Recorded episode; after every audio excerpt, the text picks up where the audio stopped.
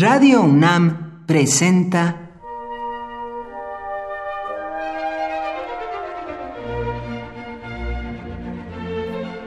Cuaderno de los Espíritus y de las Pinturas por Otto Cázares.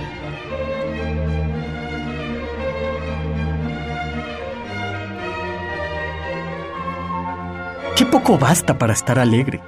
Basta ser un ciudadano y hacerse a las calles junto con otros ciudadanos, cantar y gritar consignas. Al poder le aterra la alegría. No sabe qué hacer con ciudadanos alegres.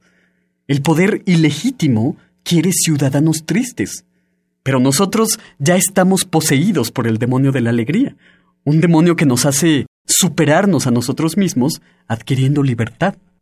El alegre movimiento Yo Soy 132 que iniciaron los estudiantes, las ondas risueñas y expansivas que ha creado, hacen completamente insostenibles e inviables los simulacros y las tomaduras de pelo del poder político y mediático, que casi no hay distinción entre una y otra. José Vasconcelos decía que la revolución es imponer el espíritu sobre la realidad. Y con esto queremos decir que para la tarea que nos hemos impuesto y que iniciaron los jóvenes, le debemos a nuestro espíritu de lucha fundamentales nutrimentos, alegría, subversión, inteligencia y arte. Con el movimiento Yo Soy 132 y con otros movimientos afines que surjan de este, debemos evitar el síndrome del espectador, como cuando los vecinos se quedan de hielo cuando algo violento sucede en los departamentos contiguos. Participar y no perder un ápice de nuestras sonrisas que nuestros estudiantes han dibujado en nuestros rostros. En una palabra, seguir poseídos por los demonios que al poder le aterran.